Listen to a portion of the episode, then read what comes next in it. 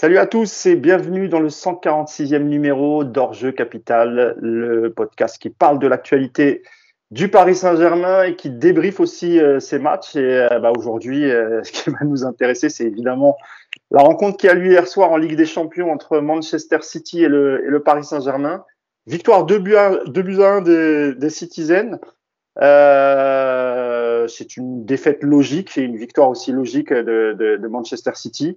Euh, on a eu un peu d'espoir, messieurs, euh, samedi euh, face à Nantes, où on avait dit que c'était quasiment la meilleure première mi-temps du, du, PSG, même si ce n'était que, que, Nantes. Et hier, on a l'impression d'avoir revu les matchs qu'on a vus depuis le, le, début de saison, c'est-à-dire pas grand-chose à en tirer. Mais avant de parler du, du, match, bien évidemment, je vais vous présenter euh, les compères, mes compères, ceux qui m'accompagnent ce matin pour, pour ce débrief. Tout d'abord, Yacine Amned, coach Yacine, qui n'a pas beaucoup dormi, euh, d'après la taille de ses yeux. Il a dû se refaire le match deux, trois fois, parce qu'il a un côté un peu, un peu maso, euh, l'ami Yacine. Salut Yass, comment ça va? Salut à tous. Bah, je suis obligé de dire que ça va pas, mais. ça devient une habitude, Yacine. C'est bon, on est rodé ouais. maintenant. Et surtout que les gens pensent pas que c'est une posture, tu sais, ça me fait plaisir. J'aimerais tellement arriver et m'éclater et dire, ah ouais, franchement, hier, j'ai kiffé, on a défoncé City je me suis régalé. Voilà, je suis au bout du rouleau. Ouais, mais en même temps, un podcast où tout se passe bien, Yacine, on s'emmerdera un peu. Là, ah, c'est bien, t'es énervé, t'as plein de choses à dire. C'est surtout que le PSG nous a jamais habitués à ça. Donc, euh... Est-ce que tu penses placer un ou deux dégueulasses pendant ce podcast? Ouais, de grandes chances. ça marche. Mon deuxième compère, bah, c'est l'ami Clément Pernia. Salut Clément, comment ça va? Salut Mousse. Bah, moi, tout va bien. J'ai vu un PSG cohérent, conforme à lui-même. Je... Aucune surprise. Je suis en pleine forme, moi. Voilà, tu, tu, tu as pris du plaisir. Voilà. Rien d'illogique. Tout, tout va bien. Tout va bien. Et pour le quatrième, bah, ce sera notre invité du, du jour. C'est l'ami Romain Bedouk. Euh, salut Romain. Donc Romain, bah, est-ce que j'ai besoin de te présenter? Tu présentes le club des cinq. Tu es sur France Bleu Paris cette saison. Tu, tu, tu fais l'émission spéciale PSG euh, sur France Bleu euh, Paris euh, avec toute l'équipe. Il y a Pierre Clément, Bruno Salomon, enfin toute l'équipe de, de, de, Radio Bleu. Salut, Bédou, salut Bédouc, n'importe quoi. Salut Romain Bédouc, pardon. Merci d'être avec nous ce salut matin. Vous. Salut vous, salut Yacine, salut Clément. c'est dur, hein. c'est dur hein, ce matin. Ouais ici là. Mais, mais j'ai déjà vu un Yacine heureux, puisque moi j'ai eu la chance de voir Yacine, euh, à, le, de voir le match de samedi avec Yacine contre Nantes. Et à la mi-temps, dans les petits fours du parc, on, était, on avait des sourires. Ouais. Donc, ouais. Mais t'as pas une photo, t'as pas quelque chose, une capture d'écran Une preuve. Je la ferai, je la ferai, je la prendrai Gaza. il, faut, il, il, faut que tu le tweets, ça, Romain. Les, les, les, les, gens voient un peu les dents de Yacine. Tu vois, on, les, on les voit rarement, ces dents. Donc, euh... Attends, on peut dire quand même oh. que Romain, Romain, il a animé un nouveau rendez-vous quand même pour France Bleu sur Twitch. Ouais. Ah oui, c'est vrai, c'est vrai. Bah, ouais, match. Ah, ouais, tu peux en parler deux minutes si tu veux, euh, Romain. Bah, c'était une, une, première sur. Euh, donc c'est cool que France Bleu se mette à Twitch parce que euh, on a l'image euh, gros média, gros média et, et, et nouvelle plateforme. Et bah c'est bien qu'ils fassent les, le, la jonction entre entre les deux. Et donc on avait fait un, on a fait un débrief de de deux heures hier de 23 à 1 heure du matin sur Twitch et, et on a eu des super retours. Les gens qui ont qui ont regardé ont, ont, ont bien aimé. Il y a eu l'intervention bah, de tu le disais de Pia qui est venu et de et de Bruno qui était en direct de Manchester. Euh, donc c'était euh, c'était très cool et on a hâte de, de, de, de, le refaire quoi. Bon bah écoute, bon, bonne chance pour ce nouveau rendez-vous Romain. Euh, merci, on jettera un œil, ne t'inquiète pas et peut-être même qu'un de ces quatre on viendra participer. Hein. Eh ben, grave, grave. C'est pour ah, ceux ouais. qui t'en pas. Évidemment, j'y étais. ouais, des messages de Yacine sur le chat, on sentait qu'il était un peu, euh, qu'il était un peu, euh, ça donnait, ça donnait envie de, de, de du podcast d'aujourd'hui. Mais c'est aussi pour ça, Romain, qu'on débriefe jamais après les matchs, parce que sinon, je, je, je pourrais pas le tenir, Yacine. C'est impossible. Je préfère qu'il dorme un petit peu quand même, tu vois. bon, mais si on va rentrer dans le, dans le vif du sujet. Oui, Romain. Non, pas. Le problème, c'est qu'il dort pas, c'est qu'il revoit, il revoit, il revoit le match. en fait, il est constamment en après-match et il est même énervé quand on enregistre euh, le matin. mais oui, mais c'est ça, j'ai dit, il a un côté un peu maso, Yacine. C'est comme ça. Donc. On peut rien y faire. Euh, bah, on va rentrer dans le vif du sujet, messieurs. Comme je le disais, hein, défaite du, du Paris Saint-Germain 2 buts à 1, avec euh, l'ouverture du score en deuxième mi-temps de, de, Kylian Mbappé sur un super mouvement avec Messi, Neymar, euh, et ensuite, bah ouais, ensuite deux buts de City, mais c'est assez logique en fait, euh, parce qu'il y a eu clairement une domination, notamment en, première mi-temps. Première question, messieurs, Qu'est-ce que vous avez pensé globalement du, match, si je connais un peu la réponse? Allez, je te lance, Romain. Euh, en fait, j'ai la tristesse d'avoir vu euh, deux classes d'écart entre un cadre européen et euh, une équipe qui est censée être un cadre européen. Euh, on a vu que en face, il y avait un Manchester City qui était euh, bah, un, deux, trois tons au-dessus du, du, PSG, qui était sûr de son collectif, alors qui bosse depuis plus longtemps, puisque Guardiola est là depuis cinq ans et, et l'effectif bouge peu, donc ça peut s'expliquer, alors que Pochettino n'est là que depuis, euh, depuis 11 mois.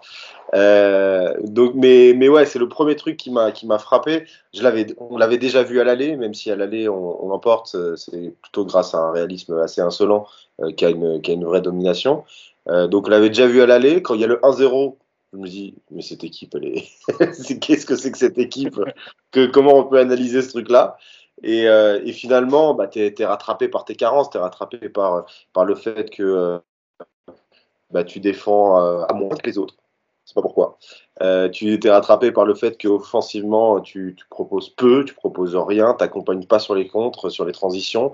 Et, euh, et, voilà, et tu te retrouves dominé. Et quand tu es acculé autant, pendant, pendant autant de temps, forcément, au moment tu lâches. Donc, euh, donc voilà, la victoire, elle est, elle est amplement, amplement méritée, elle est logique. Et surtout, euh, moi, ce qui m'a choqué, c'est vraiment les deux classes d'écart qu'on avait entre, entre Paris et City. Quoi. Bah, Clément, à peu près un peu la, la, la même question. C'est vrai que je le disais en, en, préambule, on avait eu un peu d'espoir samedi face à Nantes, même si ce n'est que Nantes, mais dans le, dans le jeu, en tout cas en première mi-temps, on avait vu un Paris en mouvement, un Paris euh, qui se créait des occasions, qui avait l'air de plutôt jouer euh, de manière collective. Et, euh, et, encore une fois, face à une grosse équipe et face à une équipe justement qui presse très haut, euh, on a encore vu un Paris qui a eu beaucoup de mal, notamment euh, avec les trois offensifs qui n'ont qui pas beaucoup aidé les sept autres joueurs euh, on retombe encore dans nos travers, Clément, et ça, ça, devient une sale habitude. Moi, je pense qu'il va vite falloir oublier le match de samedi, parce que c'était vraiment à l'heure où, euh, Paris avait tous ses, joueurs, Verratti, Paredes, tu avais un Nantes qui laissait jouer le PSG. Là, on est vraiment, euh, comme je te le disais avant le, podcast, ce match d'hier, j'ai l'impression d'avoir vu 15 fois avec le PSG en, Coupe d'Europe. Voilà, Romain l'a un peu dit, il a parlé de trois tons d'écart. Guardiola, euh, il y a quelques semaines, disait euh, que c'est pas ses joueurs qui couraient, c'était le ballon. C'est un peu un menteur parce que hier, c'est vraiment les deux qui ont couru. Il y a ces joueurs qui sont en mouvement perpétuel. Là, je te dis, j'ai revu le match euh, tout à l'heure et ça bouge tout le temps. Et Paris, c'est immobile. Enfin, si tu mets les deux, si tu fais un panorama des deux équipes l'une à côté de l'autre, bah, tu as une équipe qui est en perpétuel mouvement tout le long. On connaît l'animation de Guardiola sans, véritablement, sans véritable neuf, mais avec des, des animateurs qui, bougent tout le temps et le PSG bah le PSG quoi ça bouge pas euh, on sait pas on sait on sait qu'il y a un bloc bas qui défend qui coulisse de sept joueurs mais dans la proposition du jeu on sait pas vraiment ce qu'il y a on sait pas vraiment ce que le PSG veut faire à part essayer de ressortir le ballon proprement de sur certaines fulgurances de, se créer des occasions mais il n'y a pas vraiment de cohérence. La cohérence c'est de défendre bas défendre solide. Alors ça le PSG arrive plutôt bien à le faire sauf qu'à un moment donné il y a une limite il y a une limite, c'est quand tu, souffres, quand tu souffres, surtout à l'extérieur, parce que le PSG à domicile arrive plutôt bien à le faire. On l'avait vu contre le Bayern, donc contre Manchester à l'aller, où il arrive plutôt à tenir, à tenir et à, et sur certains coups d'éclat à faire la différence offensivement. À l'extérieur, si on regarde le parcours du PSG ces dernières saisons, ça marche très rarement. On finit toujours par encaisser un ou deux buts. Et, euh, et voilà, ça a ses limites. Le fait de pas avoir de fond de jeu, de subir et de jouer contre une équipe en perpétuel mouvement quand toi tu es immobile et tu proposes rien et bah tu finis par le payer. Et hier, bah tu vois, euh, tu vois l'une des deux meilleures équipes d'Europe face à une équipe qui est euh, qui est dans le top 10, quoi. Voilà. Yacine, euh, je pense que tu vas faire à peu près le, même constat que, Romain et, Clément. Et d'ailleurs, Clément soulignait le fait que les joueurs de Manchester City couraient, bien, couraient bien, bien plus que ceux du, PSG. Il y a une stat qui est sortie de, depuis hier. Hein. L'équipe de Manchester City a couru 6 km de plus, ce qui est énorme. Euh, je crois qu'ils sont à 111 euh, pour City et 105 pour le pour pour le, PSG. Ah, Yacine, enfin on peut pas on peut pas prétendre à remporter remporter ce type de, de compétition euh, en courant si peu. On est bien d'accord, Yass. Ouais, le problème, le problème c'est que, alors la statistique, tu t'en fais ce que tu veux. Après, en fait, le truc c'est que quand tu te dis que Paris est en bloc bas, que Paris a pas eu le ballon, donc a dû courir pour fermer les intervalles, pour coulisser, etc. Que Paris a dû donc faire des courses plus longues pour attaquer. Mais 6 km de moins, c'est un truc de fou. Parce qu'on n'est pas en train de dire, ils ont couru 6 km de moins, mais ils ont joué dans les 30 mètres de Manchester City. On est en train de dire qu'ils ont joué dans leur propre camp. Donc, évidemment, et dans ces 6 km, bah, quand tu as trois joueurs qui ont cumulé courent 4 km et demi, bah, évidemment que tu pars avec un handicap qui est, énorme. Euh, Thierry Henry l'a dit hier euh, sur, euh, sur Sky Sport, je crois. en fait, c'est juste plus possible de jouer au football avec trois joueurs qui ne participent pas au travail défensif, qui ne sont pas dans le bloc équipe. En fait, tu peux pas jouer en 7-3 et encore 7-3 un peu gentil parce qu'il y, a un no man's land entre le 7 et le 3. Donc, il, manque, quelque chose déjà ici. Euh, et à la limite, je vais même aller un peu plus loin, tu peux jouer en 7-3, mais à ce moment-là, à la récupération, arrêtez l'histoire de faire tourner, trouver, pareder, et chercher direct devant. Vous prenez pas la tête, de toute façon, ça sert à rien. Donc, même dans cette idée-là de dire on va défendre un 7 et on va attaquer à 3, tu même pas dans ton principe de dire on, trouve vite les 3 et débrouillez-vous. Donc, il n'y a rien de cohérent. Euh, on a vu hier surtout euh, ce que je répète depuis euh, plusieurs mois maintenant, une équipe où quand un joueur a le ballon, en fait, les courses, mais vous pouvez prendre City, encore une fois, il n'y a pas de truc, enfin, c'est exceptionnel ce qu'ils font. Attention, je vais essayer d'être, de me faire bien comprendre parce que sinon, je connais qu'il y en a qui vont me sauter dessus.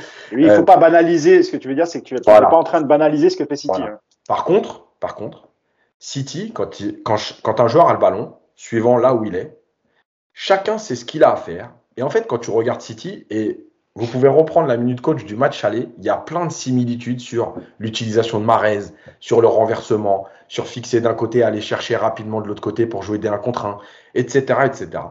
Donc en fait, tout est prévisible. Sauf qu'en fait, dans cette prévisibilité, tu as, quand Marez, par exemple, récupère le ballon, il a systématiquement un joueur qui plonge entre lui et le premier poteau, donc devant lui, souvent Bernardo Silva. Il a un joueur au deuxième poteau, et il a un joueur qui vient fermer un peu après le deuxième poteau. Et lui, il doit choisir la meilleure solution au moment où il a le ballon. Voilà. C'est simple. En fait, c'est juste euh, une équipe qui a des idées de jeu, qui sait les mettre en place et où tout est euh, euh, cohérent dans, ce qu'on décide de faire. Voilà. Et en face, tu as une équipe où il y a, on ne sait pas. Voilà, faut tenir et puis espérer un miracle. Et le pire, tu vois, tu parlais tout à l'heure, il y a l'ouverture du score évidemment, mais à 1-1, Neymar, il n'est pas loin de donner l'avantage au PSG. Donc ça veut dire que tu peux quand même gagner ce match. Alors que, tu vois, c'est le foot aussi, c'est la beauté du foot. Euh, donc voilà, donc c'est aujourd'hui, et, on reparlera de Pochettino parce que, bah, évidemment, encore une fois, on peut me raconter ce qu'on veut, mais tout part de lui. Euh, Romain, j'ai vu un extrait d'une émission, je ne sais plus si c'était Club des 5 avec Elton ou, sur Winamax. Euh, il a dit une phrase qui, va, qui je trouvais plutôt intéressante. Il a cité Jorgen Klopp en disant que le, le, meilleur 10, c'était le pressing. Et que, que, que, cette équipe du PSG, euh, c'est impossible en 2021 de jouer comme ça, c'est-à-dire de te priver de trois joueurs. Comment t'expliques, Romain, euh, ou, ou, d'après toi, quel était le plan de jeu de Pochettino hier, euh, quand, tu, quand tu sais que tu joues face à une équipe qui va avoir le, le, le ballon euh, comment t'expliques qu'on ait subi autant, autant, autant d'assauts de, de, Manchester City, notamment en, en, première mi-temps, l'impression qu'elle n'est pas préparée, cette équipe. en tout cas, on a l'impression que Pochettino ne prépare pas les matchs. Parce qu'hier, il n'y avait rien. Il n'y avait pas de mouvement, pas de réaction, notamment après l'égalisation le, de, City. Euh, d'après toi, comment il a préparé ce match, euh, Romain? Mais alors, pour moi, dans, dans, dans ça. Alors, juste avant, attends, euh, parce que j'ai pas été complet, comme ça au moins tu pourras finir ton, ton propos. J'ai oublié de dire que c'est important quand même. C'est vrai que le jour du match, on a été privé à la fois de Wijnaldum et de Marco Verratti. Bon, surtout Marco Verratti qui est très important dans, dans le système et notamment face à des équipes euh, comme City. voilà, je voulais préciser ça et je te laisse la parole. Le Marco Verratti, c'est pas son premier match euh, absent à Paris. Évidemment. moi, moi j'adore Marco Verratti, je suis un de ses plus grands fans et je veux qu'il soit là. Et quand il est sur le terrain à 100%, je trouve que c'est un des meilleurs milieux de terrain au monde. Mais Paris doit être habitué maintenant à devoir jouer sans Marco Verratti. Parce que c'est c'est un fait. Euh, c'est pas le critiquer, etc. Je ne vais pas rentrer dans, dans, le, dans, dans les spéculations de pourquoi il est blessé, pourquoi il se blesse euh, à la jambe euh, un jour avant, etc. Pourquoi il est si fragile. Mais le fait est que Paris doit jouer sans Marco Verratti. Parce que Marco Verratti, c'est un fait, il est là entre la moitié et les trois quarts des matchs dans la saison, il, est là, mais donc il y a un, bon gros tiers à chaque fois où il il, pas là, et tiers, je suis, gentil. Donc il faut apprendre à jouer sans lui. La problématique euh, d'hier, pour moi, il y en a, enfin, les problématiques, pour moi, il y en a deux. La première, c'est que euh, on ne doit pas banaliser le fait que euh, c'était un, sur France Bleu, il y a Stéphane Bitton, je crois, qui a dit que c'était un 7-0-3 le système. Tu vois, pour dire qu'il y avait vraiment aucun lien entre, euh, entre les, l'aspect défensif et les attaquants. Il faut pas banaliser ça. C'est, pas comme si on devait dire c'est normal, euh, c'est normal, euh, ouais, on sait, Mbappé, Messi, Neymar, ils défendent pas. Non, ça n'existe pas, ça n'existe pas, ça ne peut pas exister. et tu, déjà, tu t'handicapes d'un point de vue défensif parce que tu es à moins et donc tu tournes beaucoup plus, beaucoup plus à 7 joueurs qu'à 8, 9 si, si tu dois récupérer le ballon. Mais, et ça en vient à la deuxième problématique, il y a un autre souci, c'est que euh, quand tu récupérais le ballon, ils étaient tout aussi absents. C'est-à-dire qu'au moment où Paris récupérait le ballon, j'ai un, schéma en, première période où il y a euh, Herrera, Hakimi et Marquinhos qui, arrivent à se sortir du premier pressing de Manchester City, parce que tu l'as dit, Mousse, le, premier pressing de Manchester City, c'est une de, leurs armes. Ils arrivent à s'en sortir. Herrera se retrouve avec le ballon à 25 mètres de ses buts en position de, pouvoir regarder vers ses attaquants. Et les trois sont très loin, très très loin.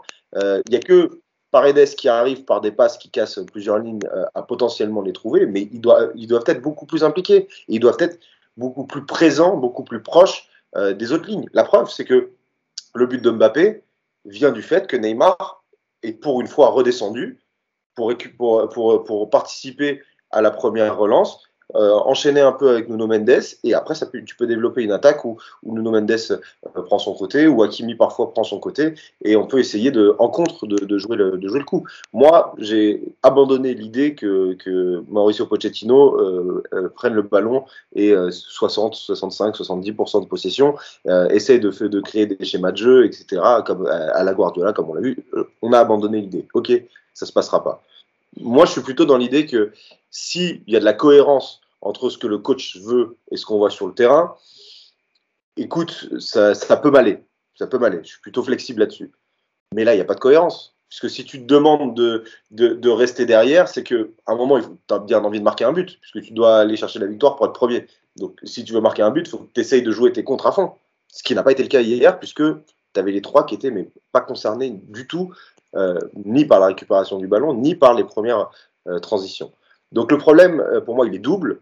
Euh, c'est que j'ai senti une, équipe qui n'était pas concernée, des stars qui, de devant qui n'étaient pas concernées. Est-ce que ça vient du discours du coach, de tout l'environnement qui est actuellement sur le fait qu'ils veulent s'en aller, qu'ils veuillent s'en aller? Je ne sais pas. Mais le fait est que sur le terrain, ce qu'on a vu, c'est un, simulacre d'équipe, puisqu'on se retrouvait avec, euh, avec sept joueurs qui défendaient la mort et, et euh, dans ces registres-là, bah, Kimpembe et Marquinhos, ça marche très bien parce qu'ils savent euh, se jeter dans la surface pour essayer de détourner un ballon quand il le faut. Ça fait partie de leur force. Donc là-dessus, ok. Mais il y a un moment, quand tu es à 7 contre 11, bah euh, oui, parce que 7 contre 11, parce que Ederson, il peut aussi jouer au pied, etc. Bah, forcément, tu es, dépassé. Tu es dépassé. Et Paris a été dépassé hier. Euh, Clément, euh, pareil, on va poursuivre un peu sur, euh, sur, Pochettino. Avec les absences de Vainaldum et de, et de Verratti, est-ce que tu n'étais pas déçu de, justement de ne pas voir Pochettino faire des vrais choix et notamment essayer de passer à, à une défense à 3 C'était peut-être, c'était aussi peut-être l'occasion de le, de le faire. Je vais, je vais te citer une phrase de, de Yacine qu'il a mis dans son papier qui m'a fait rire. il dit vouloir jouer dans un bloc bas avec face, face à une équipe comme City avec des des latéraux comme euh, Nuno Mendes et, Achraf Hakimi, c'est comme vouloir acheter un, un 100 mètres dans le 16e en étant au RSA. Est-ce que tu partages l'avis de Yacine? Oui, bah oui, oui. Mais après, euh, après chaque week-end et chaque mercredi, on dit que ça aurait dû être le match parfait ou le match pour tenter le 3-5-2, enfin le 3, euh, le 3-4-3 ou le comme on veut, enfin bref la défense à 3 quoi. Euh, il le fait pas. Et manifestement, il le fait pas. Alors, euh, on suppute sur une éventuelle, un éventuel lancement de ce système au moment où Sergio Ramos sera là. Mais pour l'instant, euh, 2-1, il est pas là. Et 2-2, il pourrait très bien le faire sans lui parce qu'il y a des joueurs pour ça. Il, peut mettre Thilo Kerrer, il peut mettre Abdou Diallo. Il peut très bien. D'autant plus Clément, d'autant plus Clément que, que, Paris en première mi-temps était déjà quasiment qualifié parce que Leipzig avait déjà fait le travail en, en première mi-temps et, et, ça le staff le savait. Il aurait, il aurait pu tenter le, tenter le coup en se disant voilà maintenant on est qualifié, on va essayer de faire un peu de jeu quoi.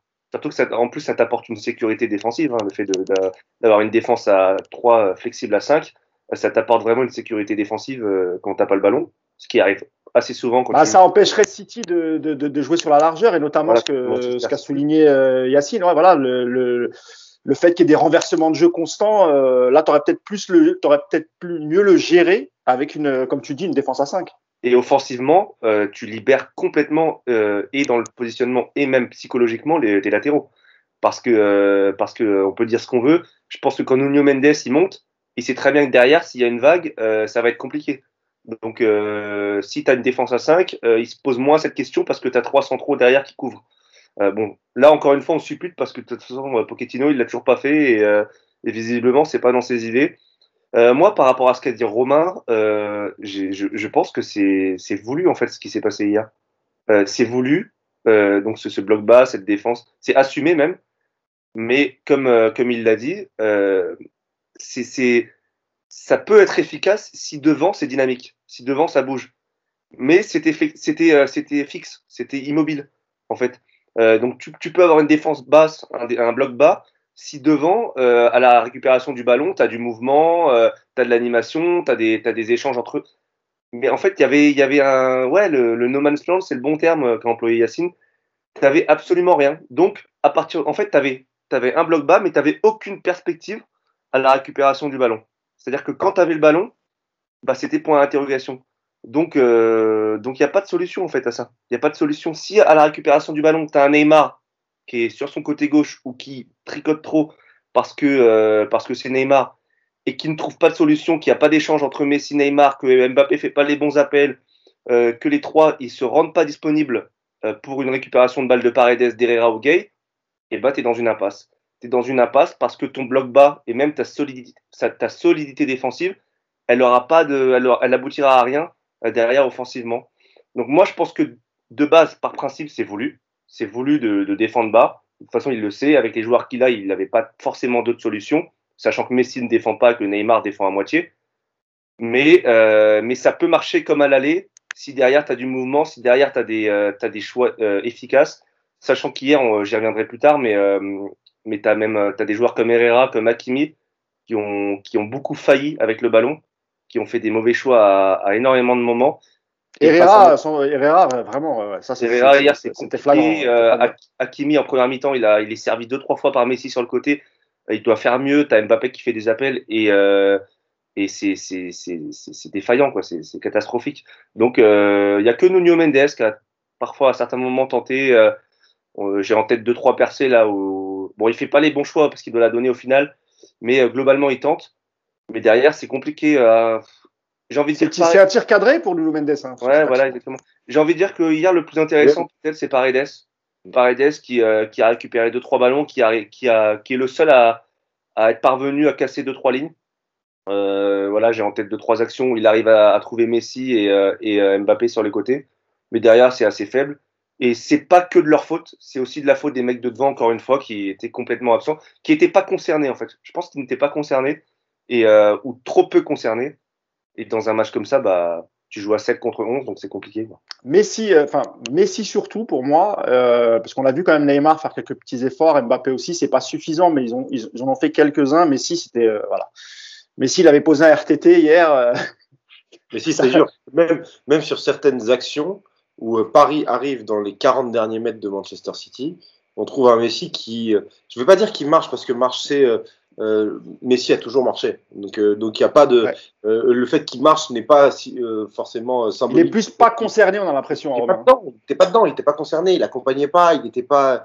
on avait l'impression que si l'action ne démarrait pas par lui, en aucun cas, il pouvait y participer du début à la fin.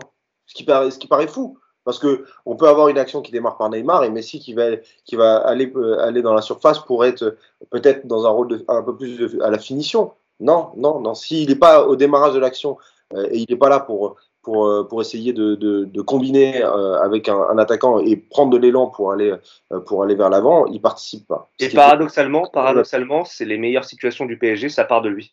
Quand il arrive à se démarquer, quand il arrive à faire un crochet et faire la bonne passe au bon moment, parce que c'est là où il est très fort, c'est quand il arrive à, à ouvrir euh, d'une super passe ou d'un mouvement de passe. Euh, c'est les meilleures situations, ça partait de lui, mais, euh, mais vous avez raison, c'est trop Ah, peu. les, les meilleurs, je, je sais pas combien t'en as vu, mais Non, voilà, c'est trop peu, c'est trop peu, c'est trop rare, et c'est trop, euh, c'est trop absent quand il est pas dans l'action. Ouais, c'est vrai. Parce que, parce que tu parlais du, du tir cadré de Nuno Mendes, euh, euh, Mousse, mais euh, sur l'action, sur cette action-là, c'est criant. Il est tout seul, Nuno Mendes. oui, il est complètement seul, donc il tente du son début à la fin. Et pourtant, il démarre euh, un peu après la, la ligne médiane. Euh, il fait son premier crochet. Et là, euh, à ce moment-là, quand il rentre dans l'axe, on se dit bon ben voilà, un- tu peux avoir un relais avec Mbappé, tu peux avoir un relais avec Neymar qui va être proche de toi, ou quelqu'un qui va prendre ton côté puisque toi tu rentres. Dans... Non, il y a rien. Il y a rien. Il y a rien. A Et il se retrouve à faire son truc où il va, où il va, il va tirer du droit et, et ça donne rien. Mais mais Juste un, un dernier mot avant que, avant qu'Yacine parle. Euh, pour revenir à ce que je disais juste avant, euh, que c'était voulu, que c'était, euh, quelque chose de, décidé. Les mecs étaient contents à la fin du match, presque contents. Hormis du résultat, dans les interviews, Kim Pembe, etc., ils étaient satisfaits du, plan de jeu entre guillemets. Pour eux, ils avaient presque rempli le contrat au-delà, du, dépend du résultat, dans, dans le jeu, dans le jeu pratiqué, dans la solidité. Ils étaient plutôt satisfaits. Il a manqué pas grand-chose dans leur discours, etc. Voilà. En gros, Kimpembe, il dit euh, oui, ça a été difficile, mais il faut pas oublier les bonnes choses qu'on a faites durant le match. en gros, je pour sais eux, pas euh, de ils ont quoi il été parlait. solides, mais- euh, ils ont bien coulissé, c'est bien ce qu'ils ont fait. Il a manqué pas grand chose dans la dans l'efficacité offensive. Donc moi, ça, pour moi, ça, ça rejoint ce que Romain disait et ce que je disais dans le dans le plan de jeu, c'est que c'était complètement pour ils ont rempli le contrat du, du plan de jeu quoi. En déclaration, j'ai mieux quand même. J'ai Pochettino qui dit euh, oui, on a souffert, mais c'est normal de souffrir face à une équipe comme euh, City, et parfois on a besoin de souffrir. Hein, ce sont ses mots. Et il ajoute, il ajoute que ça c'était en première mi-temps et qu'en deuxième mi-temps, on a vu par phase le PSG contrôler le ballon. Ça c'est extraordinaire, Romain. je, je vais, je vais m'en aller. Moi, c'est moi, c'est moi. C'est pas, possible. Je vais lâcher le micro comme Obama. Non, mais de toute façon, de se foutent de nous. On le sait, on le voit. euh, Enfin, c'est le- le- les, les, déjà les tweets de ces conférences de presse, ça devient des trolls de la part des CM du Paris Saint-Germain. Euh, Enfin, c'est. J'arrête. Moi, moi, vous savez quoi, Pochettino, je, je lis que les interviews longues parce que il y a énormément de messages cachés dedans. Et si on regarde les deux dernières interviews qu'il a faites, qui sont pour moi honteuses, euh, celle de, dans l'équipe vendredi et celle de euh, surtout dans le Guardian, dont on n'a pas beaucoup parlé en France, mais celle dans le Guardian, elle est honteuse. Il y a des trucs. Alors, on en a parlé, nous, Romain, dans le dernier podcast. On en a Ouais. parlé. Ouais, ouais, mais bah, vous, parce que vous, on est, euh, on est dans un média qui est 100% pa- euh, parisien, etc. Mais, mais dans les, dans les gros médias, dans les médias tradis, euh, personne n'en a parlé. Du, des- enfin, Pochettino nous a menti. Euh, Pochettino, il nous a dit quand même, euh, moi j'ai trouvé ma maison, je suis bien, je suis tranquille. Et puis là, on lit dans une interview dans le Guardian que ça fait un an qu'il habite à l'hôtel et que le staff de l'hôtel c'est sa petite famille. Excusez-moi, mais c'est. enfin, Mais il a, il a aussi menti, il a aussi menti euh, Romain sur euh, sur le mercato parce que cet été, quand il avait gardé le silence et puis il avait il avait parlé après les, les, les velléités de départ vers Tottenham en disant oui non sur le mercato, Leonardo me consulte toujours. C'est ce qu'il avait dit ça au mois d'août, au mois de septembre. Et, et là dans le Guardian, il dit ouais mais moi on me demande pas forcément mon avis. euh, voilà, les, les joueurs sont là. mis- Leonardo me, me le dit, mais me demande pas forcément mon avis. Ça, c'est dans l'équipe. Il, il dit on m'a mis Donnarumma, euh, je dois faire avec. Euh, Enfin, il ne le dit pas d'une manière négative, euh, puisqu'il il dit que c'est une chance d'avoir ces gardiens-là, mais il fait comprendre qu'il euh, était en aucun cas dans le process de décision pour, l'arrivée de, de, de Donnarumma, par exemple. Donc, les déclats de Pochettino, euh, pff, voilà. Ouais. Voilà. C'est entre, entre la langue de bois sur, pendant les conférences de presse et, et, euh, et, et, euh, lui qui dit qu'il sait où il veut aller et qui voit où est son projet euh, alors que personne ne le voit, euh, voilà, j'arrête moi. Ok, bah, on, va, on- on va passer au thème que vous avez choisi d'aborder pour, pour ce podcast qui concerne le match d'hier, évidemment. Et je me tourne vers toi, Yacine. Toi, tu as, voulu évoquer un peu le, le trio offensif. On a déjà commencé à parler au début, hein, c'est pas, c'est pas très reluisant. Euh, et là, tu vas, tu vas donner le coup de grâce, Yacine. Hein. Je, te, je te laisse, fais-toi plaisir. Euh, t'as pas du tout, t'as pas du tout aimé euh, ni le jeu ni le comportement des, des trois offensifs hier, Yacine. Non, mais en fait, il y a des séquences où on a deux doigts de leur mettre une table, ils sont en train de prendre un café pendant que les autres y jouent. Non, mais il faut, il faut être honnête. Ils sont à un mètre les uns des autres Il manque qu'un jeu de domino. Et franchement, ils sont en vacances. Non, mais moi, je, moi, moi, moi, il n'y a pas de problème. Si le club accepte de donner 40 millions, 30 millions, 10 millions à trois mecs, on est quand même à pratiquement 100 millions euh, de salaire à trois mecs qui sont là pour prendre un café et de temps en temps euh, te dire on va tiens tu sais quoi on va jouer 5 minutes sur la plage là allez vas-y viens on fait deux trois actions et après on se repose on, on repart on repart sous le parasol et on rejoue au domino. Non mais sinon mais moi il n'y a pas de problème. C'est pas mon argent mais comment vous pouvez faire ça? Comment vous pouvez accepter ça? Euh, hier ils se foutent du monde alors il y a les amoureux des stats qui vont te dire Ah, Mbappé, il a 22 ans, il a marqué 49 buts en 53 matchs euh, en 2021, c'est génial. Mais juste Nkunku, Nkunku, voilà. Nkunku, aujourd'hui, c'est le meilleur buteur français en phase de poule de Ligue des Champions de l'histoire. C'est-à-dire qu'il a plus marqué qu'Mbappé en phase de poule. Il joue à Leipzig, il a 24 ans, il est formé au PSG, c'est pas une star. Donc, si vous voulez parler de stats, déjà, j'ai mieux. J'ai mieux avec Haaland en moyenne, j'ai mieux avec Nkunku. Donc, on est en train de, de, kiffer. Il n'y a pas de problème. Hein. Je ne dis pas qu'Mbappé, euh, euh, il, est, nul, il n'a rien à faire là. Euh, on n'est pas non plus dans. dans, dans enfin, voilà, il ne faut pas exagérer. Mais juste, à un moment donné, ne ramenez pas tout au stade. Voilà. Il y a un comportement à avoir. Il y a euh, des attitudes qui ne vont pas du tout. Et je suis obligé, en fait, pourquoi je, je voulais parler du trio? Alors, évidemment qu'il y a l'histoire de, la fameuse première mi-temps contre Nantes. Euh, et je continue de dire que, quelles que soient euh, les caractéristiques de chacun, parce que Mbappé, la profondeur, etc., ce trio est fait pour être accompagné d'un bloc haut. Voilà. Ça, c'est officiel. Mais on est obligé de lier ce trio à Pochettino. Et rappelez-vous, l'été dernier, quand il y a eu les rumeurs, moi j'ai dit, premièrement, les rumeurs comme ça, là, je ne sais plus dans quel film c'était, mais une rumeur qui s'éteint pas, c'est pas une rumeur. Donc, déjà, c'est pas une rumeur. Ensuite, il a écouté les propositions. Quand tu écoutes, ça veut dire que tu es à deux doigts de te dire bon, bah, finalement, je ne suis pas à ma place, je vais aller ailleurs. Et vous croyez que les joueurs, ils sont débiles? Non, mais vous travaillez tous dans des médias, etc. Quand, on, quand ton, ton, rédacteur en chef, ton responsable, tu sais qu'il est à deux doigts de quitter pour une chaîne concurrente ou quoi. Mais demain, il vient te voir et te dit hey, euh, faut que tu là ça, ça c'est pas normal ce papier c'est pas normal. Mais tu dis quoi mais, mais dans trois semaines t'es plus là que tu vas me casser la tête toi? Pourquoi tu parles avec moi? Je vais avoir un nouveau responsable dans trois semaines. Donc tu fais semblant d'écouter mais en fait t'en as rien à foutre. Et vous croyez que les joueurs ils sont différents? Vous croyez que les joueurs ils se disent moi je vais me défoncer pour un mec qui dans sa tête euh, toutes les trois semaines il est parti ailleurs. Il est rentré en Angleterre. Mais vous pensez vraiment que les joueurs sont débiles? Mais Yacine, juste, euh, Yacine, je te coupe là-dessus, mais, mais, mais les joueurs, ils ont, ils ont aussi une ambition personnelle. Les joueurs, ils ont aussi envie de gagner, ils ont aussi envie de briller dans ce genre de, de compétition. Comment t'expliques que, parce que moi, si, si, si j'entends ce que tu dis, en gros, tu dis que, le, que les joueurs, ils veulent pas se défoncer pour un coach qui, qui a l'air euh, plutôt ailleurs ou, euh, non, euh, mais, mais eux, c'est quand même des joueurs professionnels. Ils veulent, ils veulent pas être la risée de l'Europe parce que dans le jeu aujourd'hui en Ligue des Champions, on est la risée de l'Europe, euh, Yass. Ouais, mais les joueurs, mais regarde ce que dit Kimpembe. Ils sont qualifiés. Ils ont, en fait, pour eux, c'est pas important ça. Ils ont mené à City 1-0. Ils ont eu la balle du 2-1. Ils sont qualifiés. En gros, qu'est-ce que tu vas leur dire? Ils sont en course sur tous les tableaux aujourd'hui. Donc, en fait, c'est ça le problème. Et le problème, c'est qu'on fait croire aux gens que tout va bien parce qu'il y a le résultat, parce que tu as mené euh, hier pendant la soirée. Moi, j'ai reçu un tweet en me disant Ok, c'est bien beau, Paris se fait trimballer, il mène un 0. Voilà. Bah, une demi-heure après, tu m'envoies quoi comme tweet? Parce que la vérité, c'est qu'à la fin, tu as perdu 2-1. Bah oui. Donc, tu vois bien que c'est trop compliqué aujourd'hui de parler, de parler de tout ça parce que euh, on a une génération, enfin, même pas une génération, c'est pas une génération, c'est une partie des supporters qui sont là à dire on s'en fout, euh, de toute façon, il faut gagner. Euh, en jouant comme ça, on a fait demi-finale. En jouant comme ça, on a fait ceci, on a fait cela. Mais à l'arrivée, tu as gagné quoi? Tu as gagné rien du tout. Donc, à un moment où tu me dis, il n'y a que le résultat qui compte, et à ce moment-là, je vais dans ton sens. Tu as gagné quoi? Tu n'as rien gagné. Ou alors tu me dis, il y a un cheminement à avoir pour gagner. Et comme l'a dit Thierry Henry hier, tu ne peux plus jouer au football avec trois joueurs qui marchent. Et là aussi, alors moi je vais poser une question par contre. Est-ce que réellement le Qatar, au fond de lui, l'objectif est de gagner la Ligue des Champions? Moi je vais vous donner ma réponse. Si tu peux la gagner, c'est très bien. En vérité, l'objectif, il n'est pas là. L'objectif, il est de faire du business, de te donner une image, de vendre une image, de vendre Paris, mais pas de gagner la Ligue des Champions.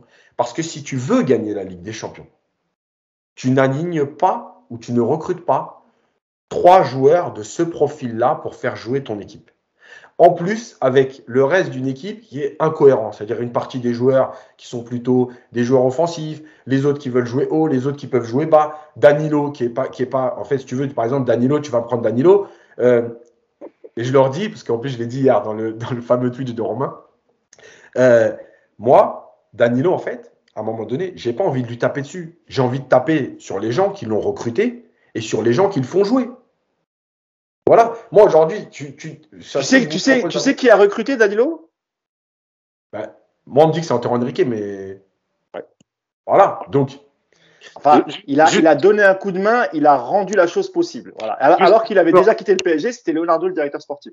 Est-ce qu'on peut rappeler les modalités de l'arrivée de Danilo? Oui. tu, veux, tu veux que je craque ou quoi?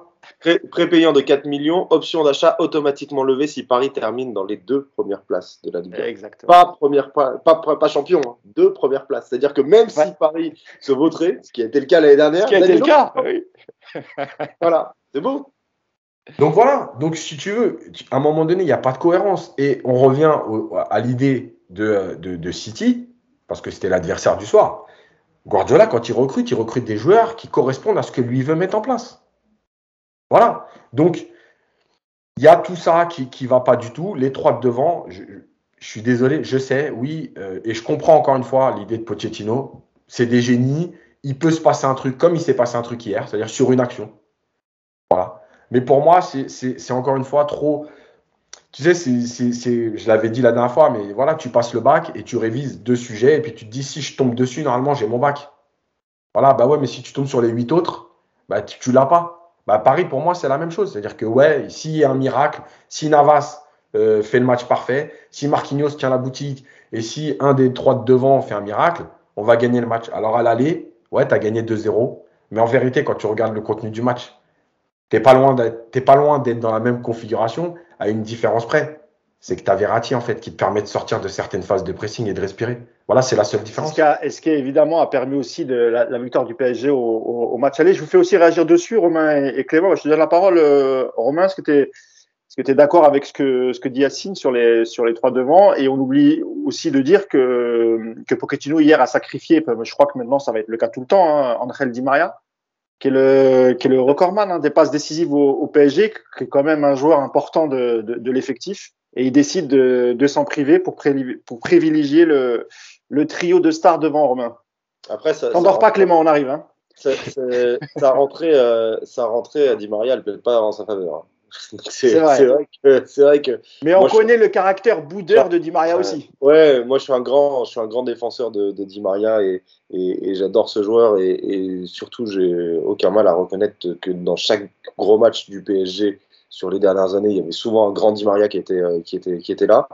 Euh, euh, donc oui, mais je suis pas sûr qu'avec Di Maria d'entrée, même au milieu de terrain, même si Di Maria joué, avait joué dans les trois de, du milieu, je suis pas sûr que Paris aurait sorti une autre, une autre prestation, parce que comme l'a dit très bien Yacine, c'est une question de, de, mentalité et de et d'indication que donne ton coach dès le coup d'envoi.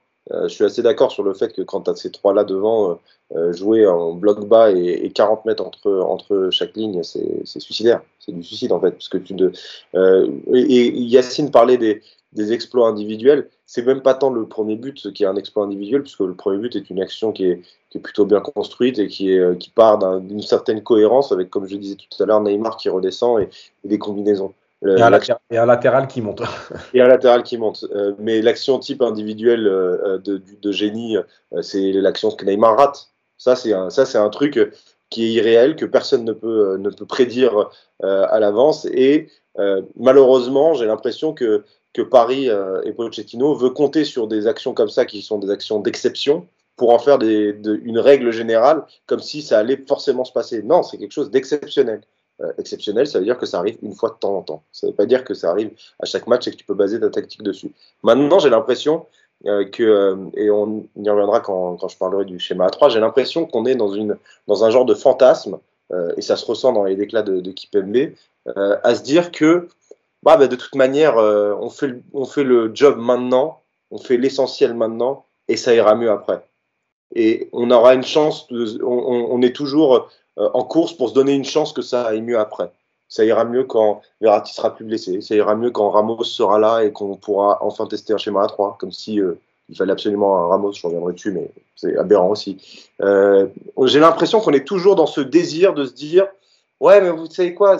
Allez, ça va être possible ça va être possible. On est, on est toujours en course pour que ça soit possible. Je sais qu'avec Yacine, on, a débriefé pas mal les matchs de, de Lille euh, en, Ligue des Champions.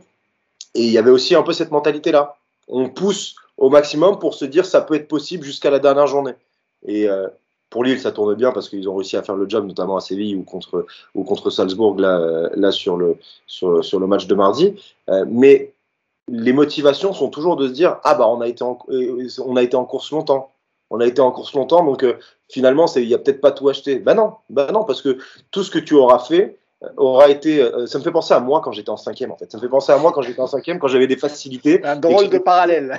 Et, mais oui, et, que j'avais 10 de moyenne, j'avais des facilités, j'avais 10 de moyenne parce que je me disais que 10, ça me suffisait pour passer, et je bossais pas. Et il y a un moment, bah, quand il a fallu bosser, j'ai pas su bosser parce que je l'avais pas fait. Et, donc, et je me suis retrouvé et j'ai retapé ma terminale à cause de ça. Et, donc, c'est exactement. En fait, le process est le même on passe ric-rac tout le long en se disant de toute manière on a les capacités pour passer plus que ric-rac, sauf que comme on n'est pas entraîné à le faire, eh ben on n'y arrive pas. Et c'est exactement ce qui se passe avec le Paris Saint-Germain, ce qui s'est passé l'année dernière en, demi-finale face à City, où tu, bah, passé, il a fallu que tu oses ton niveau de jeu, et comme tu étais habitué à le faire, bah, tu n'as pas su le faire. Et c'est comme ça, et, j'ai l'impression que c'est un éternel recommencement, qu'on n'apprend pas des erreurs, que c'est lassant, ça devient lassant, parce que parce que on parce que c'est du c'est du perpétuel gâchis en fait. C'est du on a l'impression que ce qu'on a là est une est un, une potentielle mine d'or et qu'on en fait euh, des mots que Yacine dit souvent dans le podcast. Voilà. Oui, c'est une Ferrari qui est pilotée par un chauffeur Uber, quoi. Ça, ça, il y a un peu ça. Ouais, il y a un peu de ça. C'est même pas une Ferrari, c'est un moteur Ferrari. C'est un moteur Ferrari. Euh, ah, il manque les roues, il manque tout. Quoi. Voilà, exactement. C'est un moteur Ferrari. Il a la capacité de faire un truc de fou, euh, mais, euh, mais il, faut, il faut bosser dessus pour que ça soit un truc de fou. Et ça bosse pas. Clément, toi qui, toi qui, qui étais heureux de l'arrivée de, Messi, on en parlait encore récemment parce qu'il est. On est tous heureux de l'arrivée de Messi. Hein. Moi, aussi, mais euh, parce que j'en parle à Clément parce qu'on parlait, on, parlait aussi du, ballon d'or et, qu'il est potentiellement, il est potentiellement le, gagnant de, ce ballon d'or. Mais c'est vrai que depuis son arrivée au PSG, même si euh, effectivement on l'a vu faire des actions de classe, marquer en Ligue des Champions, etc. Quand même l'impression, si tu compares par exemple avec l'arrivée de CR7 à Manchester, le retour de CR7 à, à Manchester, ça fait quand même une différence, Clément, non? Bah, moi, je pense que Messi serait bien plus heureux s'il y avait, euh, si on reprenait Pastore, son compatriote. Je pense que là, on aurait, on aurait un très très bon milieu de terrain et, ça irait mieux pour le PSG. Non, ah là, c'est la science-fiction là. Ouais, non, non, plus, plus, sérieusement, euh, bah, ce que tu dis, en fait, ça rejoint un peu le, le point d'Yacine et ce que je voulais dire. C'est-à-dire qu'en fait, en prenant Messi, moi, évidemment, je, suis un très grand fan de Messi comme euh, toute personne qui aime le football, mais tu rajoutes un mec qui n'est pas concerné, en plus des deux autres. Donc euh, ça fait trois, ça fait trois et ça fait trop.